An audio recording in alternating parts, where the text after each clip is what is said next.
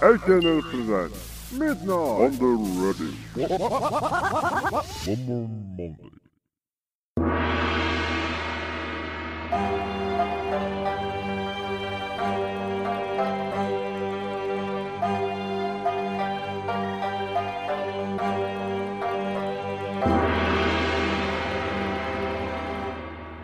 楽は苦の種、苦は楽の種。あたしゃ種なし、毛も金もなしってなことはよく言いますわね。どうすか？あの先代の円楽章風にドドイツで始めてみたんですけど、特に意味はないです。あのー、まあ、10年がどうのこうのっていう話をちょこちょこ聞きますけど、あのまああの普段通りややるのが一番いいんですよ。こういうラジオはね、うん。僕にとっての10年っていう意味でもあるんですよ。2021年っていうのはね。私もぼちぼちラジオ始めて10年経つんですよ、うん、2011年から始めたんでね。でまあその頃から多分数えたら通算で何本作ってんのかな。5600本は作ってると思うんですけどうん5600本じゃ効かないかもしんないけど。でこの今のザッキーっていう名義で初めてこれ、まあ、ちゃんと厳密に言えばもっと作ってるんだと思うんですけどいろいろ含めたら。ああのもう一つやっているそのザキラジっていうそっちはわりかし普通の番組なんですけど。その番組とこの番組があの今日で通算で合わせて200本というね、えーでだってこれがもうね40何本目ですかね、うん、そこぐらい上がってるでしょ。もう40何本上がってるかも分かんないんですけども40何本もこんなものが上がってるっていうそれだけで恐ろしいことですけれども、えー、まあ200本目これなんでいいのかっていうぐらいぬるっと始めちゃいましたね。えーまあ、特にねあの200本目だからといって、あのー何か特別なことを話すことも何もないんですよ。もう私もう10年もこんなことやってるんですから、えーねどうどうします？何の話しましょうか？うんあの今日月の CM の話とかしとく？触れとくかあれ。なんかあのー松本まりかさんの今日月の CM が炎上してる的なニュースを見たんですけど今日僕で見たんですよ YouTube のその、C、あれ CM オリコンニュースの。でもそんなに炎上するほどでもないんじゃないかなって私は見た感想ね思ったあれをあざといっていう感じでまあ演出家の意図だろうけどね演出家は多分おっさんだっていうのはもうバリバリわかりますけど でもさ今月の CM って昔から僕あんなイメージなんだよね。うん。だって石原さとみが、で、年がバレますけど。石原、石原さとみが出てた時の今月の CM とかあんな感じじゃない？うん。だってかあれも、あれも、あれもそうだもんね。だから関節キスしてみってやつも、あのちょちょいちょいなんかこう親と一緒に見ると気まずいっていうあれでやっぱあの過去いろいろ物議を醸したみたいな、ね、いやでもなんか僕今まで石原さとみはそんなでもっていう感じの立ち位置だったんですけど 改めて今月のあの関節キスしてみっていう CM を見たらちょっと好きになりかけましたよね。あの僕の中での最近のあの石原さとみのイメージがあの「あのシン・ゴジラ」に出てきたあのゴゼラのあのイメージしかなかったですから、うん、あれで石原さとみの僕のあの最新のアップデートは止まってたので、えーなんか久々に、ああのトリビアの泉でやっていたあの唇を自分で作ってみたくなりましたね。うん見たらねやっぱりすごいんだな芸能プロダクションの人とかな。ああいう人ちゃんと見つけてピカこうねこの人は将来的に必ず輝くって人をちゃんと見つけてくるからね。うん大したもんだよねと思いますけども。昔のテレビはさそれこそあのおっぱいとか普通に出てましたからね。ええ。まああの今はじゃ絶対出ませんけどから僕はだって物心ついた頃はまだ出てましたからね。あのななんで古谷一行と日野翔平の刑事物。金沢温泉で、えーその金沢おっぱいがポロポロ出てましたから。そのぐらい別に見慣れてましたけど昔はやっぱり親と一緒に見ると気まずいっていう映像がちょいちょい出て,、まな出てたんですが流れてましたよね。地上波の、えーテレビなんかでもね。なんかこうしかもちょうど絶妙にこう晩飯の時間とかに合わせて流れてくるんでそういう CM とかね。あの若干ウーノの CM とかあのデオトラントスプレーの CM とかちょっとちょっとあの親といる時に、うん、あれ流れてくるとちょっとこうね。おおとかってねちょっとあの思春期の頃にはやっぱり思いますからね。うん。いやあの素晴らしい CM だと思いますけどね。懐かしいなと。か あとはねなんだろうね。うーん。親と一緒にみあ皆さんもそういうのあると思うんですけど、うん、あとい一個思いついたんだけど何だったかな。今ねえー5秒前に思いついた CM があったんですけど忘れましたね見事にね。今今ねあのこれ自力で思い出さないとやばいやつですね。うん何だったっけ？もう思い出せないが今脳細胞が1個死滅しましたね。ああとあのなな「M ステ」じゃなかったとは思うんだけどなんかの歌番組で恵比寿マツカッツが出てきた時にうちの母親が「何このお姉ちゃんたち」って言って。でやっぱこれ夜中までちゃんと健全に起きていた私は存在を知っていますから、えーあのおぎやはぎと絡んでいるのとかも知ってますから全部それ込みで、えーあの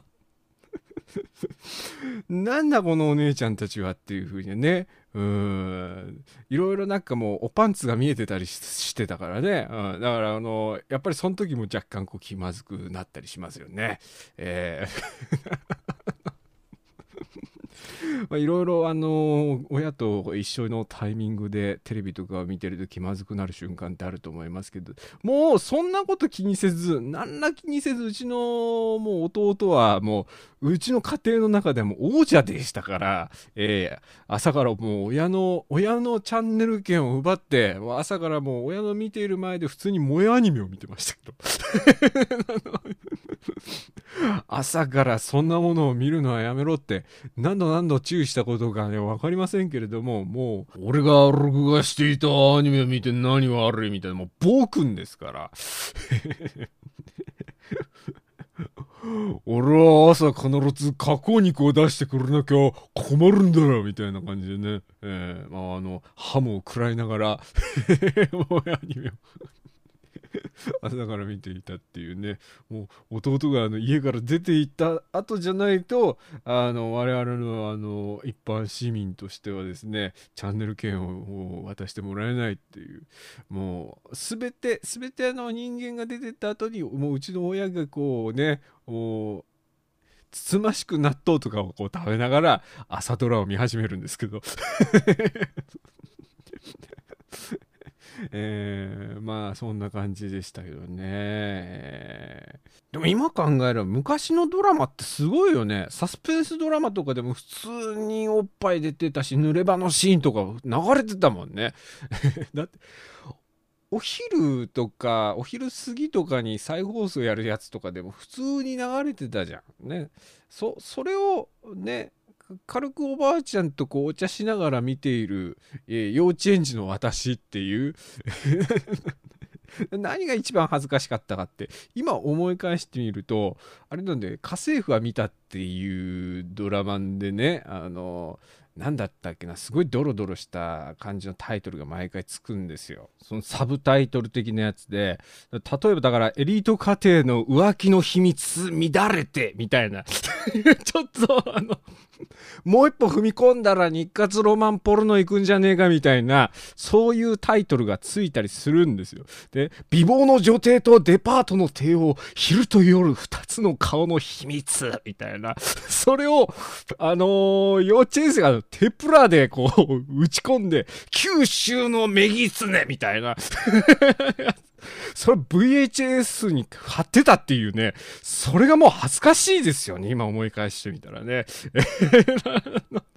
まだ、まださ、お父さんとかがさ、こう、なんか、エロビデオを隠すためにさ、ドラえもんなんかって書いてる方がまだ可愛らしいっていう、えー、ちょっとあの、悦子市原のドラマを見すぎていたあのね、幼児としてはですね、えー、ちょっと今思い返したらだいぶ恥ずかしいことしてたんだな、当時の自分はっていうね、ちょっとあの、心のあの、心臓の右上あたりがキュンってする、そういうエピソードをちょっと思い出しましたけどもね、えー、あんな、あんなものがね、うちのあの、ビデオデッキに並んでいて、うちの親はさぞ恥ずかしかったと思うよ。いやそのエロいなんかその CM とかドラマを一緒に見ちゃうよりもあれは恥ずかしいことだったと、えー、思いますよね。えー、まあ悦子市原で育ちましたんで私はね。えー、おそらくメギツネって言葉の意味を知らずにメギツネを使っていたと思いますけど。もうよくわからない状態で、えー、もう、あの、乱れてとか打ち込んでてももうわかんないじゃん。無垢な心で乱れてって打ち込んでるじゃん、多分。うん。ね。子供アニメもね、振り返ってみてみると、こう、意外とディープなやつ言ってたんだな、私、とかって思って。改めてこう大人になって見返してみると意外とこう大人から見た子供も子供アニメっていうかその僕メダロットってアニメとかよく見てたんだけどその今こう振り返ってメダロットを見てみると結構ね子供向けっていうわけでもないんだな。ただのロボットアニメじゃないんだなみたいな。その世の中の不条理みたいなことを微妙にこう、え遠曲でこう子供に教えようとしているんじゃないのかみたいな一面とかなちょっと皮肉聞いてたりそういうのもあってあなんか私普通に楽しんでたんだけど当時は無垢な心で意外とそんななんかあの、ただ楽しんで見てればいいみたいな感じの内容でもなかったんだな、これみたいな、えー、そういうのに気づかされたりみたいなのが最近、最近って言ってももう2年か3年ぐらい前ですけど、見返した時思いましたね。うん。だから、あれなんでね、意外とこう、もう一回振り返って、あの頃の時代のアニメとかをこう振り返って見てみると、意外とこれあの無垢な心で見た場合とか大人になってみたら違うんですよこれ。な僕ドラえもんっていうドラえもんのエンディング曲あるでしょあれ。あれだってあれだってひどいよ。頭てっかってかさえてピッカピカそれがどうした僕ドラえもんですよ。ね。僕ドラえもんって頭てっかてかでもね将来の君たちがなる将来の姿を歌ってるんだよあれは。ハゲで短足で寸胴デブなんだから、ええ、もうそれはもうもうドラえもん、ドラえもんのもう姿形はもう将来の我々のことを指しているんですよ。だからドラえもんの、あんあんあんもうそういうことですよね。将来だから進む道をあれを、うん、幼児たちに示しているっていう、そういう見方もできるじゃないですか。え、え、知らないな。あの、ドラえもんの姿っていうのは、デンマーをモチーフにしたっていう、あれは藤子先生が 藤子先生が、あんあんあん、あんあん中にこう、電話を当てていた時に、はぁって降りてきたっていうところから、の、ドラえもんの、だって、ドラえもんの腕も電話の形にすごいそっくりじゃないですか。えー、もう、あの、あのさ、あの器具を使ってる最中に、あの、天から降りてきたのがもうドラえもんの姿形だっていう、正気では言っていません。そう。それを見越して藤子 F 藤尾は書いてますから、うん、全部忘れてください。今ここで聞いたあの軽い雑なボケはね。そうなんですよ。藤子先生はなんだ小学館の社名を松陰神に変えさせようとしてたんですから。そういう運動家だったんですから。あの、大変ファンの人はね、あの、お冠だと思いますけれども。機関車トーマスだってあの、あの、あのあの作品を四字熟語に表すとしたらもう因果応報ですから。ね 全部それを私取ってきてますからね。ええー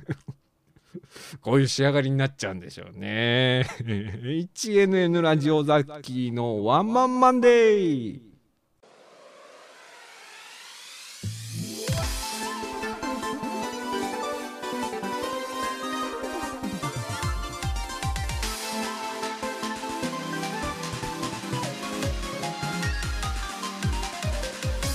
はいマンマンデー始まりました。この番組は毎月1回から2回にかけてお送りしております。深夜のぶっちゃけトークラジオということでね。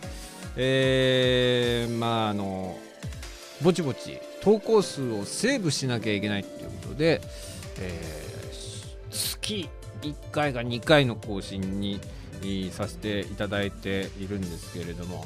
まあ、毎週更新がこう、空いてくるとね、更新のスパンがね、喋りのアンテナっていうのは立たなくなってきますね。たとえそれが1週間だとしても、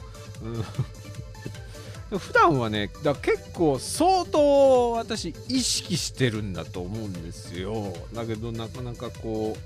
う、やっぱ10年経っても変わんないね。そこのアンテナの感動的なものはね。うん。やだやっぱこう鈍感なんだろうねそこら辺は。やっぱ敏感な小陰心を持っていませんから私は。そりゃ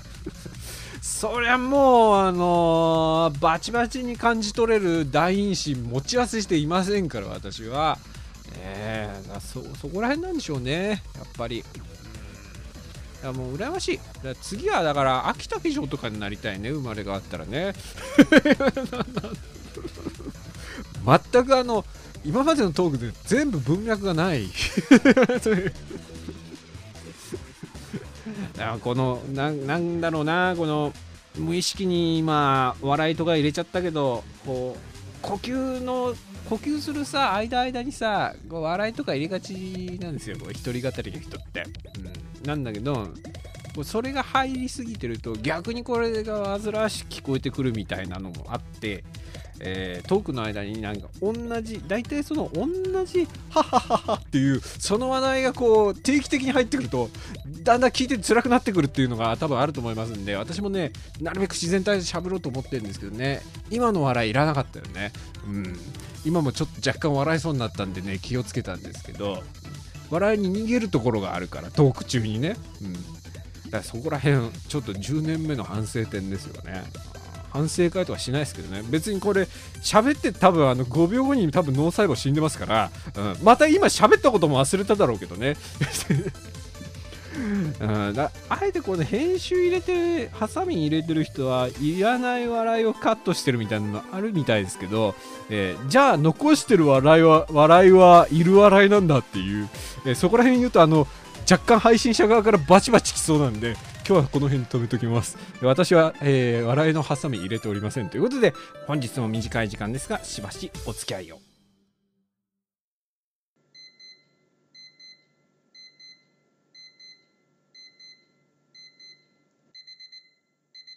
うんもう終わりは食べられないよ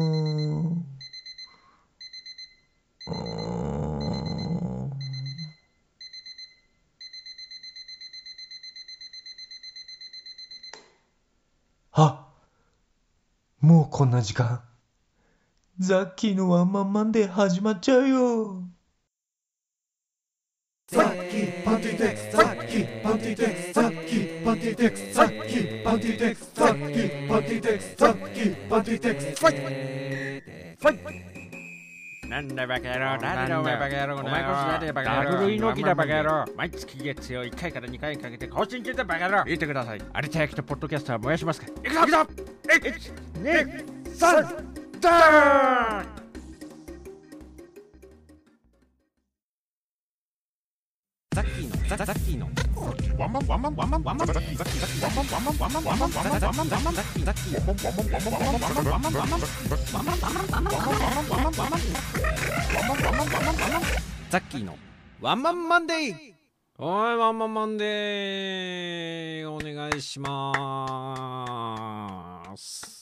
えー、ということでねえーあんまりこう笑いをいる笑いといらない笑いみたいなそういうのをカットしやがってみたいな話をすると、えーバチバチバチバチまたあの村八分にされますから 私は一人で戦ってる何と戦ってるんだろうね。でも自分で作っていてあのーすごく思うんですよ。その聞く人は辛くなってないんだろうかっていうその呼吸のっていう音とかがね。なんか前回か前々回あたりね結構入ってて。で私はあのこの番組基本的にトークの切れ目切れ目あんまりカットしないようにしているのでそのままダーって流れでしゃべしゃやっぱこの深夜放送ですからなんとなくこう生ライブ感みたいなものを編集でも何でもいいから出せればいいなっていうことであんまりカットハサミ入れてないんですけどうん。でもなんかそんなこう自然体で喋っている中でもやっぱり気になる点っていうのはあるんですよね。やっぱこういうラジオっていうのは頑張って聞いちゃいけないもんだから。えええなやっぱあの僕もねすごく人気な深夜ラジオのパーソナリティでみんな聞いてるみたいな人の番組でもなんか俺に合わねえなっていうそういう番組ってやっぱあるんですよね。喋り方もそうだったりするしあとその人のやっぱりなんパーパーソナルな部分ですからやっぱり、うん、あのどんだけ喋っててもやっぱ伝わるものっていうのは素性を隠して喋っててもね伝わるものっていうのは伝わりますよね。その人が今まで歩んできた人生経験みたいなのとかその人の持っている性格だとか、えー趣味思考とかだったりそういうの多分声とかで伝わっていると思うんですよ。だからわりかしそのえー、なんだろう。僕と肌があこいつと友達になれそうにねえなってやつのラジオって多分ね頑張らないと聞けないと思う。だからわりかし僕の聞いている番組の人ってある程度共通点があってあのまず一つ目は孤独。あと、え二つ目はこじらせてる、えあと三つ目はなんか理屈やっていう、えー。大体そういう人に惹かれるんだろうなっていう、えーあの若干腫れ物って言われてるような人たちに多分私は惹かれるんだろうなっていうね。そうだからあのあんまり闇が少なそうなあの番組が聞いてても面白くないなっていうそういう感じのねやっぱり深夜ラジオに関してはですよ。やっぱこうドクドク出てるものを聞きたいっていうのがそういう欲求に駆られてるもうステージ5の病人なんで、えーえー集中治療室に入るかのごとく私あのーある程度だからあのそんな幅広く聞いてないんですよ。だからある程度番組絞ってそれを毎週聞いてるって感じなんで。うん。ねえやっぱりなんかこうどうしてもこうやっぱ僕のラジオだって肌が合わない人は聞かないだろうからね、うん、まああのだからせめてもねこう聞いていただいてる人にあの喋ってる間間がすごく不快だなって思われないようになんとか配慮しないとなっていうことをねちょいちょい考えながらやってるんですけど、まあ、なかなかこう意識的にでき相当意識すればできると思うんですけどそんなに意識が高くないので、えーだだだから小陰神とか言ってるわけで「えーあちゃらかもくれん小陰神テゲレッツのパッ」とかやってるラジオですからですから、うん、なかなかね、そこら辺も難しいなというふうなね、感じで、えーまあ、まあ、あの、なるべく努力はしていこうと思いますけれども、えーえーえーお便りいきましょう。えーラジオネーム、えーメリーゴーランドさんからいただきました。ありがとうございます。ハロー、ザッキー様、お元気ですか？ね、ありがとうございます。いつもいつもね、えーメッセージテーマを見つけられなかったので、私の身の上話をしても良いですか？ということで。なんかこの先を見進めていくと私の似たような話が書いてあるんですけど、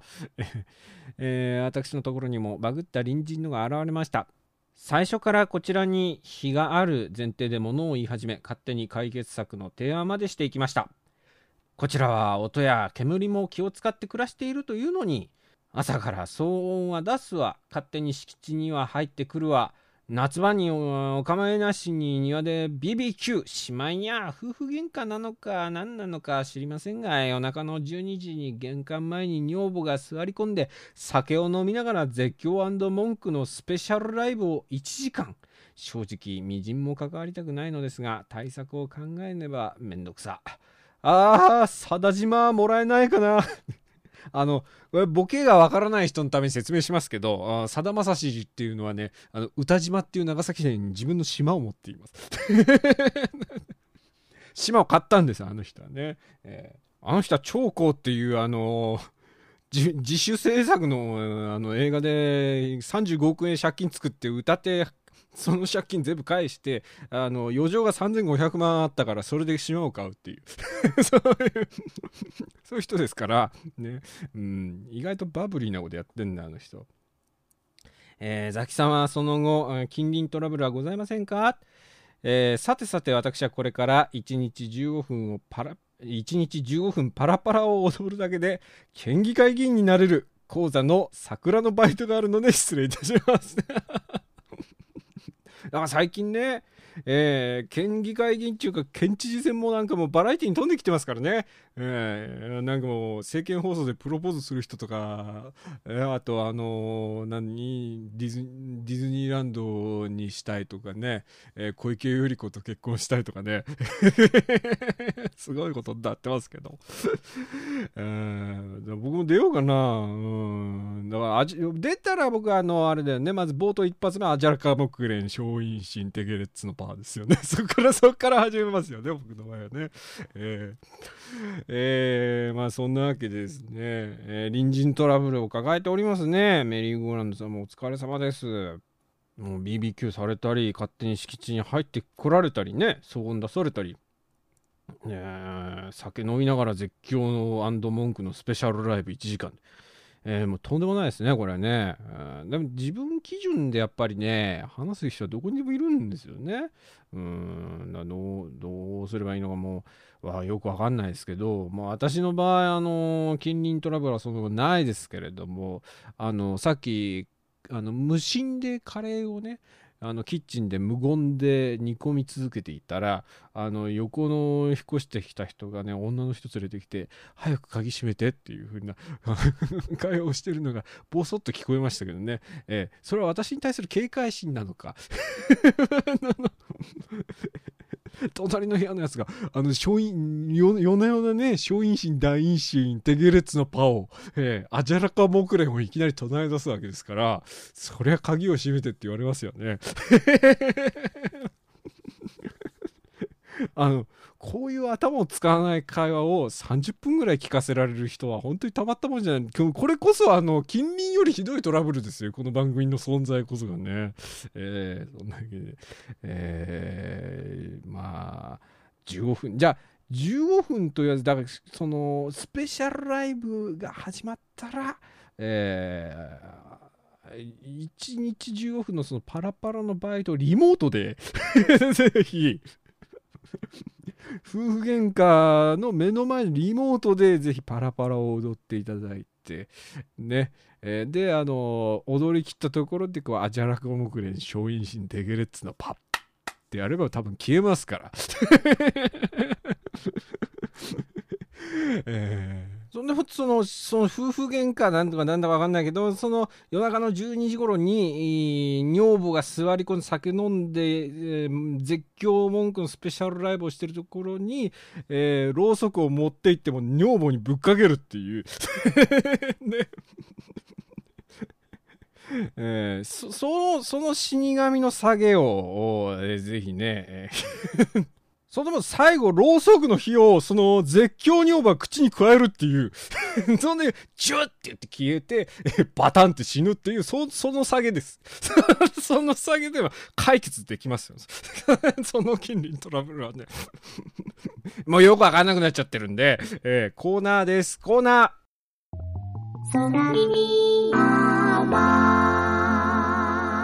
誰が言ったか知らないが言われてみれば確かに聞こえる空耳アワーのお時間がやってまいりました。お会いておりません。えーそんなわけで、えーこのコーナーでは皆さんから、えー既存の楽曲でこう聞こえちゃったよ病気だよ私はっていうそういうお便りをいただくというコーナーでございます。えーそれでは参りましょう。ラジオネーム、うーんのんき100%。えー残酷な天使のテーゼ、えー元歌残酷な天使のテーゼの、えー残酷な天使のように少年よ神話になれという部分がこう聞こえた、えーというお便りをいただきました。リモコンをお尻に当てて思い切りケツをこすれ。くしくしくしくしくしくしっていう。リモコンを当てる部分によりますけれどもね溝なのかな？これ溝だろうね、えー、縦に当てるんでしょうね多分これはね。これこれこれこれこれこれっつって逃げちゃダメだ逃げちゃダメだ逃げちゃダメだって言いながら、えー何のリモコンなんでしょう 続きまして、えそそれかあの違う違うリモコンだな。ウィンウィンウィンウィンってタイプのリモコンかもしれない。どうなんだろう、えー続きまして、えーラジオネーム。来世は浜辺美波の靴下、えー元歌。グリングリーン、えーグリングリーン青空には小鳥が歌いという部分がこう聞こえたそうです。グリーングリーン。あの人にはお汁がたまり。あの直球なようで変化球なんだよなこれな。うん何のお汁なのかちょっとよく分かりませんけれども、えー多分あのー単純にこうシンプルな下ネタに聞こえると思うじゃないですか。でもこれあれ肝はねこの多分このお便りの肝はあのグリーングリーンをグリーングリーンって書いてるとこなんだよ。ひらがなで。だから多分 そのグリングリンされてることによってのお汁がたまりってこれちゃんとつながってるんでしょうね。うん。そこが肝なんでしょうね。えーいいですね、えー続きまして、えーラジオネーム狂気の山崎。ラスト、えー北島三郎与作で、えー元歌。北島三郎与作。与作は木を切る。ヘイヘイホー。ヘイヘイホーっていうところがね、えーこう聞こえたそうです。女の乳をもむ。ペイペイで。ペイペイを。あのペイペイとあのちゃんとこれペイペイはあのあのキャッシュレスの方のペイペイが使われてますからこの文面では。ペイあのペイペイっていう方のペイペイが使われてますから。あのーあれですよ。最近流行りのねあのーおっすおら悟空ペイペイおらおらペイペイがもみてっていう方のペイペイですから。用法としては。えー、あのーあれですよね、うん。女の乳をもむペイペイでペイペイを女房は機を織るですよ。そんな中でも、えーいやー素晴らしいですね、えーまだまだ皆さんからのお便りをお待ちしております。宛先はザッキーツイッターアットマーク Z アンダーバー A アンダーバー CKY アットマーク Z アンダーバー A アンダーバー CKY そちらにあります。固定のメールフォームよりお送りください。以上空耳アワのコーナーでございました。第五神大阪県からのお知らせです。悪質な訪問販売、電話勧誘、架空請求や商品、サービスの事故による消費者トラブルが発生しております。お困りの際は、源ホットライン、電話番号フリーダイヤル0120-184-1818いやよいやいや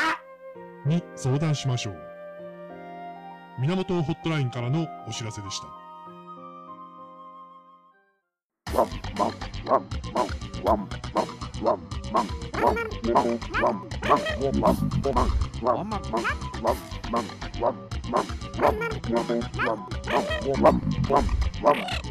ッキーのワンマンマンデー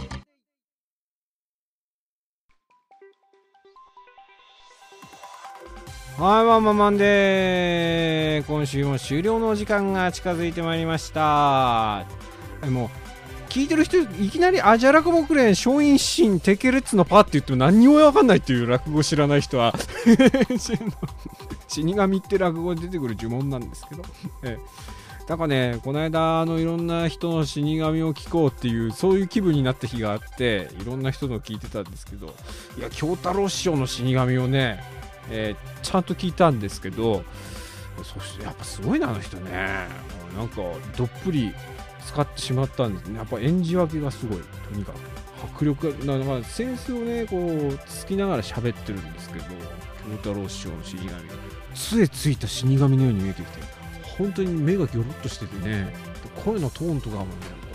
コロコロコロコロ変えていくからあれはおそらく声劇とか好きな人はハマって見ちゃうんじゃないのかという風なね感想をいただきました。えー、まああのちょこちょこあの別にそんなどっぷりファンというわけではないんですけれどもあの僕はあの別れ話寸前のカップルがいたらあの必ず馬や家事の話をし始めるっていう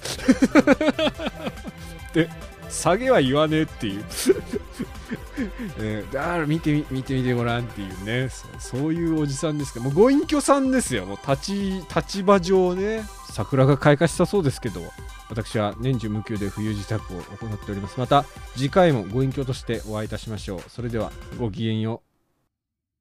この番組はザッキーとリスナー皆様の声でお送りしました。